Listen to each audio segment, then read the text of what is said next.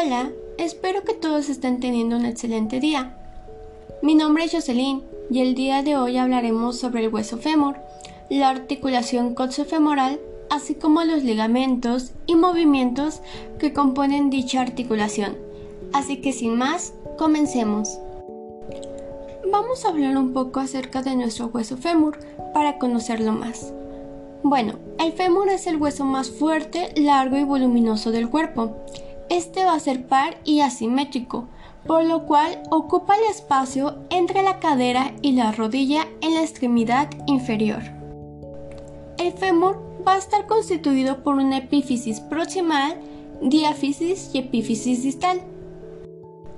En la epífisis proximal vamos a encontrar la cabeza del fémur, que va a ser una estructura aproximadamente esférica que se ubica superomedial y se proyecta anteriormente desde el cuello del fémur. Va a tener una depresión conocida como fosita de la cabeza femoral, en la cual se va a insertar el ligamento redondo. También vamos a encontrar el cuello anatómico, el cual mide cerca de 5 centímetros de longitud, el cuello quirúrgico, y entre los dos cuellos vamos a encontrar dos tubérculos voluminosos, los cuales se les conoce como trocánter mayor y trocánter menor. Y por último, la cresta intertrocanteria. Diáfisis. La diáfisis es una estructura cilíndrica, se encuentra arqueado anteriormente, lo que contribuye a la capacidad de carga del hueso. En el cuerpo del fémur vamos a encontrar borde lateral y medial, superficie anterior, medial y lateral, crestas, cresta lateral, tuberosidad glútea, línea pectinea, línea espiral. Estas tres líneas se convergen y van a formar la línea áspera. La epífisis distal es la porción más ancha del hueso. Tiene relación con la tibia proximal y la patela en el extremo distal.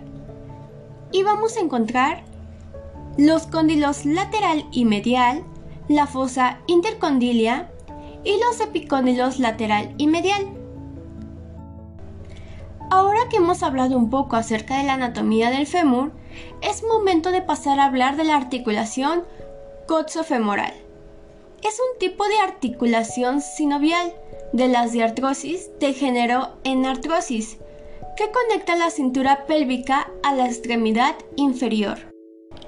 La articulación coxofemoral es una articulación multiaxial que permite un amplio rango de movimientos, como es flexión, extensión, abducción, aducción, rotación externa, rotación interna y circunducción.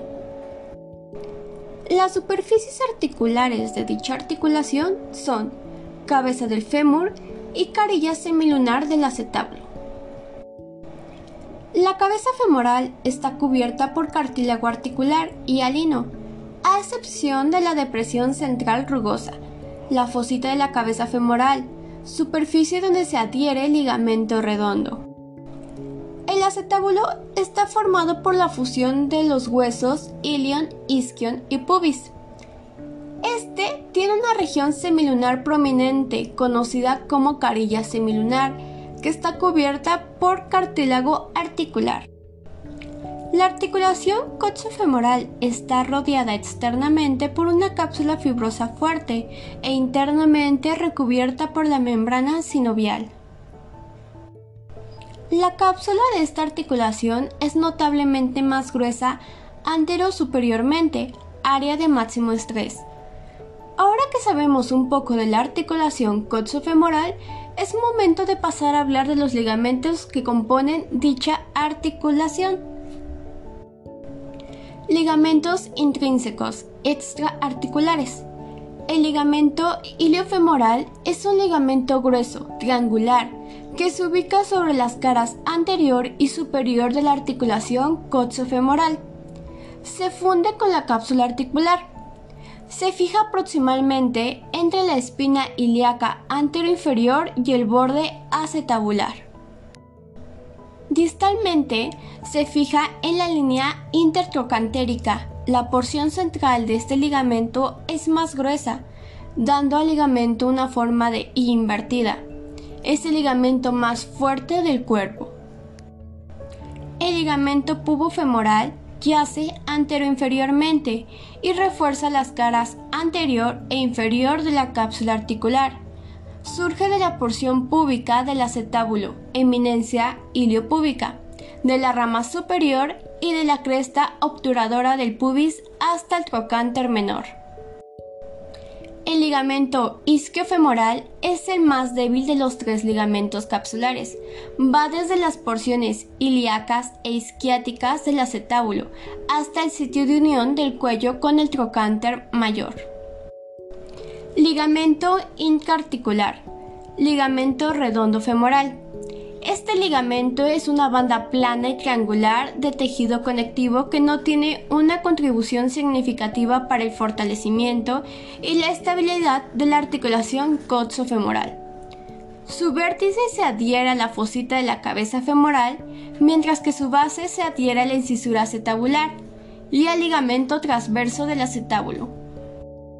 Ligamento extrínseco. El ligamento transverso del acetábulo es un ligamento fuerte y plano que conecta a la incisura acetabular creando el foramen acetabular a través del cual las estructuras neurovasculares ingresan a la articulación coxofemoral. Movimientos de la articulación. La flexión de la articulación coxofemoral atrae el muslo hacia el tronco, la extensión de la articulación coxofemoral aleja el muslo del tronco.